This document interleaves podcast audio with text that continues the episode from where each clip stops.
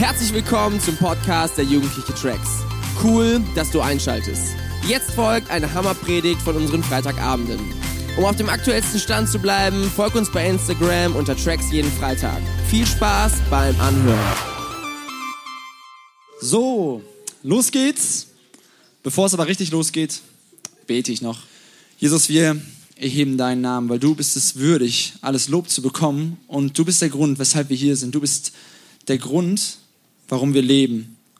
Und Jesus, wir möchten dich bitten, dass du an diesem Abend zu uns und durch uns sprichst. Herr, das, was nur du tun kannst, das soll heute geschehen. Und das, was Menschen tun können, das soll nicht geschehen. Aber wir trauen dir Großes zu und deshalb stellen wir diesen Segen und alles Reden und alles Hören unter deinen Segen. Amen. Ich hoffe, ihr seid cool wieder in die Schule durchgestartet, hattet eine coole erste Woche, seid froh, dass die Ferien endlich vorbei sind und dass der Rhythmus wieder da ist. Früh aufstehen, Schule läuft. Cool. Ich weiß gar nicht, ähm, wer von euch hergegangen ist und gesagt hat, yo, dieses Jahr, da will ich was richtig anpacken. Da habe ich mir so ein paar Vorsätze genommen. Lea hat ja, glaube ich, auch kurz äh, nach Weihnachten über Vorsätze gesprochen. Ich weiß nicht, wer von euch da schon was umgesetzt hat. Ähm, ich habe mir mal so Gedanken gemacht, okay, Vorsätze, die können einen ja auch so ein bisschen unter Druck setzen. Deswegen, was könnten denn realistische Vorsätze sein für das neue Jahr? Ähm, wie wär's mit, du schaust anderen mehr dabei zu, wie sie Sport treiben? Oder du gibst kein Geld mehr für sinnlose Dinge aus, nur noch für unnötige. Oder du gestehst dir endlich ein, dass du ja am Ende doch nicht für die Klassenarbeit oder die Klausur lernen wirst. Oder aber, und ich glaube, der ist wirklich, also die anderen waren im Scherz, der ist eigentlich auch ein Scherz, aber ich glaube, da steckt auch ein bisschen Wahrheit drin. Du verschickst keine WhatsApp-Nachrichten mehr an Freunde, während sie neben dir sitzen. Hey, das können wir anfangen heute umzusetzen. Und ähm, genau, ihr habt gleich schon im Chillout die Möglichkeit dazu, direkt in die Praxis zu gehen. Ähm, Spaß beiseite. Wir starten eine neue Predigtreihe, die heißt Gebet. Gebet zuerst. Wir haben uns als Tracks an die Predigtreihe der Gemeinde angedockt und haben gesagt, okay, Gebet äh, ist das Wichtigste und das Wichtigste kommt zuerst. Deswegen starten wir in diesem Jahr mit der Predigtreihe Gebet. Jetzt soll diese Predigt nicht dazu dienen, dass ein neuer Vorsatz in dir entsteht, okay, ich will mehr beten. Ja, es soll um Gebet gehen, aber so ein Vorsatz, auch gerade wenn es um das Thema Beten geht, so wenn man jemanden fragt, äh, betest du genug? Dann würde niemand Ja sagen. Niemand würde sagen, ja, ich bete genug. Ja, ich könnte immer mehr beten. Kann man machen, aber es soll nicht um darum gehen, irgendwie so ein Pflichtgefühl Leute aufzudrücken, sondern es soll um folgenden Titel heute gehen. Ein Leben in Kraft. Yeah. Das ist das, was ein Leben des Gebets ausmacht. Und zwar starten wir sofort rein in die Bibel und zwar in ein Gleichnis von Jesus. Jesus hat oft Gleichnisse benutzt, um den Menschen anhand von Geschichten zu verdeutlichen, worum es im Leben geht.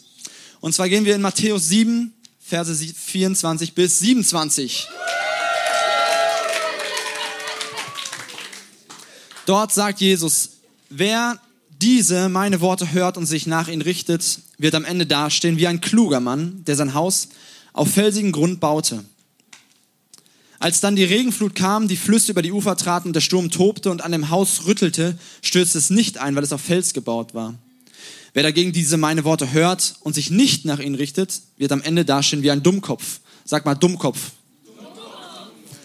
Der sein Haus auf Sand baute. Als dann die Regenflut kam, die Flüsse über die Ufer traten, der Sturm tobte und an dem Haus rüttelte, fiel es in sich zusammen und alles lag in Trümmern. Jesus fängt an und sagt so, wer diese meine Worte hört, der ist so wie dieser Mann und wer diese meine Worte nicht hört, der ist so wie dieser Mann. Es geht also quasi um zwei Architekten, beide haben das gleiche vor, beide wollen ein Haus bauen, aber beide gehen unterschiedlich vor. Und ich bin mir sicher, das sagt Jesus ja nicht, aber ich bin mir sicher, dass derjenige, der sein Haus auf Sand gebaut hat, deutlich schneller fertig war, weil er einfach nur Flöcke in den Sand bauen musste und der Sand sehr nachgiebig in dem ist. Derjenige, der auf Fels gebaut hat, hat mit Sicherheit mehr Aufwand da hineingesteckt. Aber, und das lehrt uns die Geschichte, am Ende ist das Haus, was auf Fels gebaut war, stehen geblieben. Das andere ist umgekippt. Und hier in diesem Gleichnis, in dieser Geschichte geht es um diese Frage, lebe ich im Willen Gottes? Tue ich das, was Gott, was die Bibel mir aufträgt, oder tue ich es nicht? Handle ich nach dem, was Jesus uns sagt? Und ich glaube, dass Gebet der elementare Schlüssel dafür ist, dass ich im Willen Gottes leben kann. Wenn ich im Leben Gottes leben möchte, dann kann ich nicht beten. Das funktioniert nicht. Nein, ich kann nicht nicht beten, so rum. Ähm, ich brauche Gebet und ohne das ist es nicht möglich. So, wenn du dein Leben ohne Gott baust, wenn du dein Leben auch als Christ ähm, ohne Gebet baust, dann hält dein Haus zwar für eine gewisse Zeit dem Stand, was im Leben passieren mag, aber irgendwann kommt der Sturm. Ich wette, wenn ich euch fragen würde, so, wer von euch hat noch nie was Schlimmes erlebt? Wer von euch wurde noch nie enttäuscht? Wer von euch hat noch nie einen wichtigen Menschen verloren? Wer von euch wurde noch nie verlassen? Wer von euch ähm, hat sich noch nie richtig mies gefühlt? So jeder hat sich einfach schon mal mies gefühlt. Und dann ist die Frage, was ist das Fundament? Dann ist die Frage, wie sehr kann es an dir rütteln? Bringt es dich zum Einsturz oder kannst du trotz des Sturms stehen bleiben? So deshalb ist die Frage, wie baust du dein Leben? Auf Fels oder auf Sand? Das ist ein Vorsatz, den wir nicht nur für ein Jahr machen sollten, sondern der unser ganzes Leben bestimmen sollte. Und das ist auch keine Entscheidung, die man einmal trifft, sondern immer wieder. Und das ist das Gleiche beim Gebet. So, ich kann nicht einmal beten, einmal in Kraft beten oder einmal Gott darum bitten, dass er alle meine Probleme löst oder ihm, ihm Lob geben, das ist ja auch Gebet, sondern es geht immer wieder darum, sich bewusst zu machen, okay, ich bete nicht, weil es irgendeine geistliche Pflichterfüllung ist. Ich bete nicht, weil es mein schlechtes Gewissen befriedigt, sondern ich tue das, weil ich mein Leben auf den Fels bauen möchte. Und ich möchte noch ein weiteres Bild nehmen, um ähm, ja, das mit dem Thema Gebet zu verdeutlichen. Und zwar können wir mal die nächste Folie einblenden. Und ich habe es das Wurzelprinzip genannt. Ich weiß nicht, wer von euch äh, gut in Bio ist. Ich war es nie. Das war echt eine ganz große, ein ganz großes Defizit bei mir.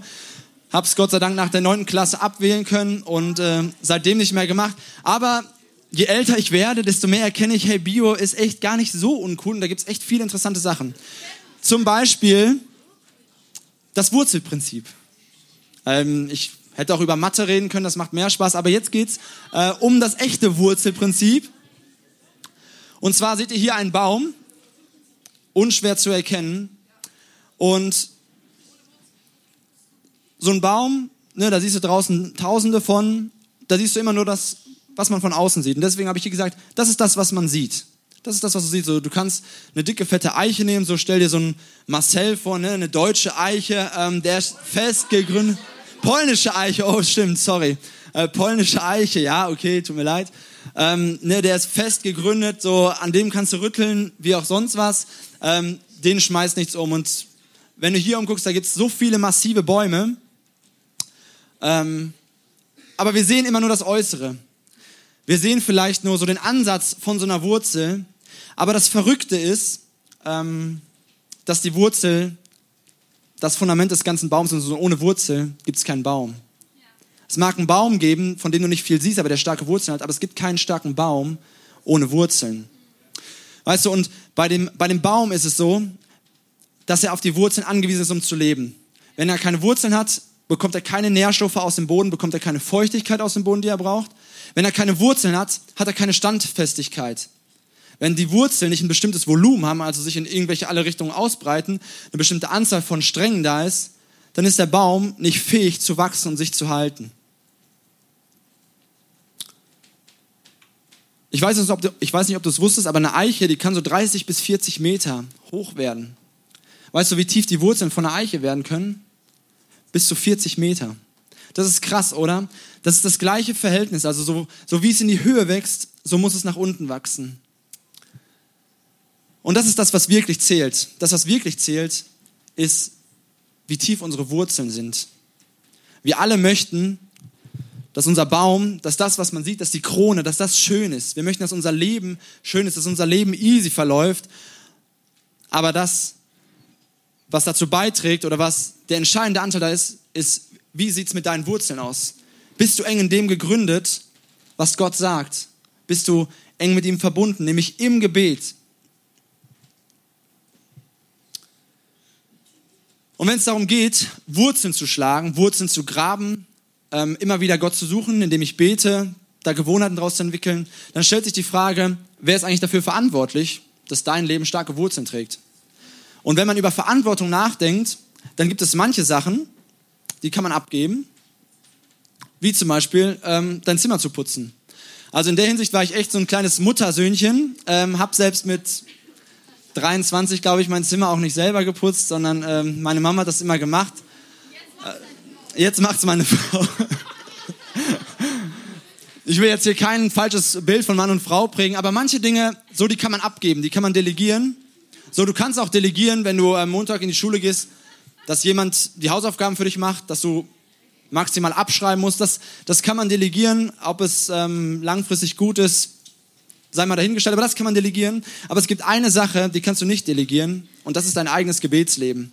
Du kannst deinen, deinen Kleingruppenleiter zwar bitten, dass er für dich betet, aber wenn du nicht selber betest, wenn ich nicht selber bete, dann kann ich keine Wurzeln schlagen. Und das ist das, ähm, ja, wo ich glaube, dass wir herausgefordert sind oder wo jeder Einzelne immer wieder herausgefordert ist zu sagen, hey, ähm, ich kann noch so viele Gottesdienste besuchen, ich kann noch so gut finden, was von hier vorne erzählt wird oder was mein Kleingruppenleiter erzählt, aber ohne, dass ich selber im Gebet unterwegs bin,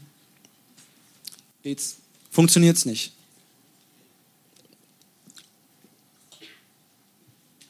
Und nochmal, es geht dabei nicht darum, Gott einen Gefallen zu tun.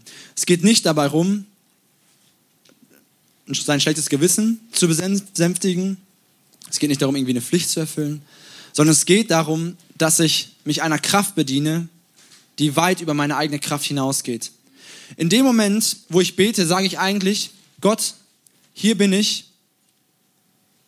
ohne dich komme ich nicht weiter.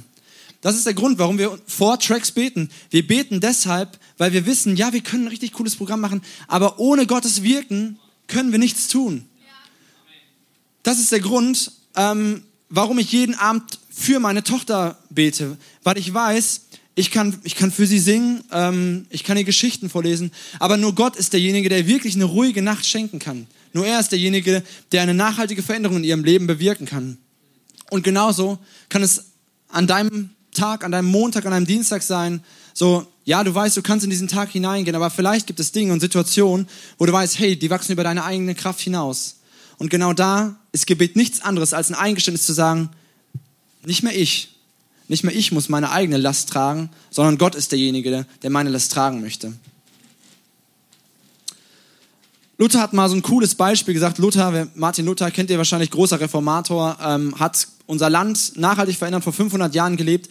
Und der hat gesagt, heute muss ich viel arbeiten, also muss ich viel beten. Und das ist verrückt, weil wir sehr häufig den Umkehrschluss machen, okay, warte mal, wir haben noch ganz viele Sachen zu tun. Wir müssen noch sehr, sehr viel machen. Ähm, lassen wir das Gebet hinten rüberfallen lassen.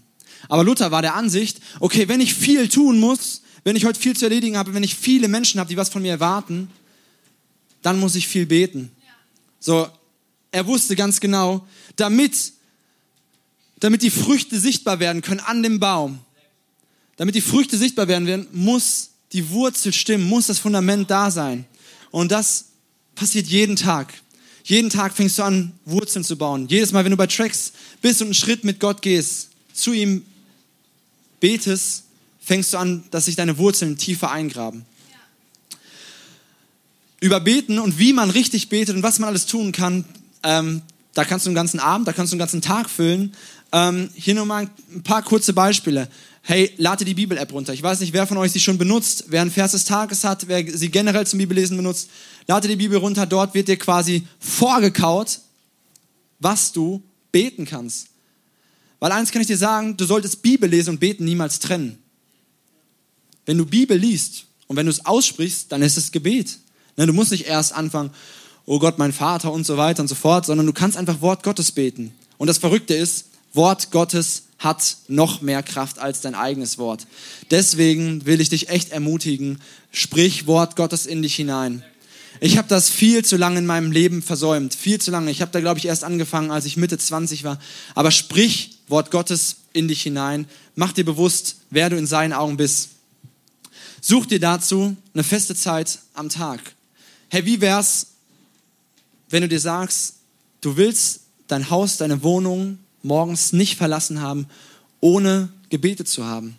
Nicht, weil ich das tun muss. Hey, sondern weil du weißt, du musst in die Schule, du musst zur Arbeit, du triffst dich mit dem und dem, ähm, es stehen Sachen an. Leg es vor Gott hin, weil du dann eingestehst, hey Gott, nicht mehr ich muss das bewirken, sondern du bist mit mir. Du willst einen Unterschied machen in meinem Leben und darüber hinaus. Vielleicht hilft es dir, dass du deine Gebete aufschreibst. Ich mache das immer mal wieder, dass ich wichtige Impulse, die mir einfach kommen, hey, die schreibe ich auf, dann spreche ich die aus und häufig, wenn ich irgendwie zurückblätter, sehe ich, hey, krass, das habe ich mal gebetet, ich will es wieder beten. Es spricht nichts dagegen, Gebete zu wiederholen.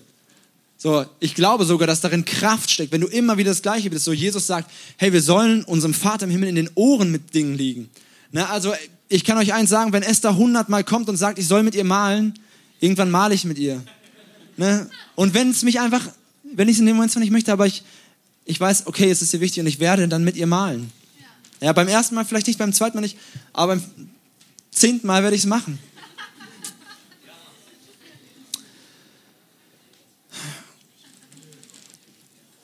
Und wozu ich dich noch ermutigen möchte, ist, ähm, studier nicht, studier nicht Gebet. Schreib dir nicht irgendwie alle möglichen wichtigen Informationen auf, die es zum Gebet gibt, sondern bete, weil beten lernt man beim Beten. Ne? Beten kann man nicht studieren, beten kann man nur lernen, wenn man betet. Ja? Yeah? So, ähm, ich habe noch, noch was zum Veranschaulich mitgebracht. Dazu brauche ich den Tisch.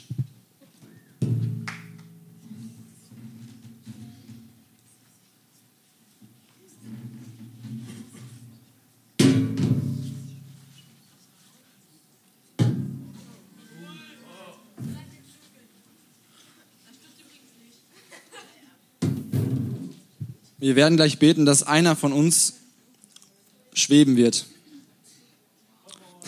Und wenn es nicht funktioniert, dann trinkt Red Bull. Okay, war ein stummer Witz, sorry. Ähm, nein, mir kam in meiner Predigtvorbereitung einfach so ein Bild von so einem Tisch.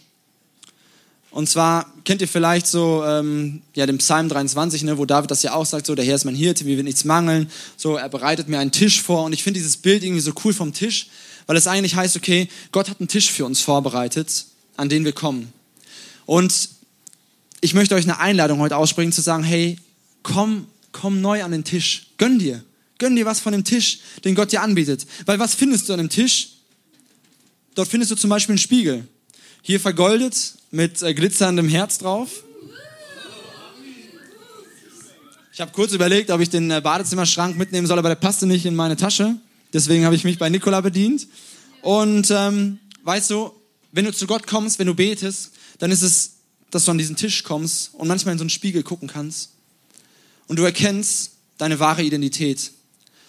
Und das ist so wichtig, weil die Welt dir versucht, was anderes zu verklickern. Die Welt versucht dir zu sagen, Zieh deinen Wert aus deinen Klamotten, zieh deinen Wert aus dem, ähm, was du für Musik hörst, äh, was du sagst, wie du dich gibst. Aber Gott sagt, wer du wirklich bist. Gott sagt, dass du ein Kind Gottes bist, dass du angenommen bist, dass du nichts machen musst, um ihm zu gefallen, dass du nichts tun musst, um wertvoll zu sein, sondern du bist längst wertvoll. Du bist von ihm längst zu einem Sieger auserkoren worden. Und deswegen ist es so wichtig, an diesen Tisch zu kommen weil wir es immer wieder vergessen. Das braucht jeder. Das braucht jeder, in das Wort Gottes, in die Bibel hineinzugehen und zu merken, hey, wer bin ich eigentlich? Und dann zu sehen, okay, Gott, ich habe gestern und ich habe die letzte Woche versucht, jemand anders zu sein. Ich habe versucht, jemandem was zu beweisen, habe versucht, jemand zu sein, aber bei dir weiß ich, wer ich wirklich bin. Und das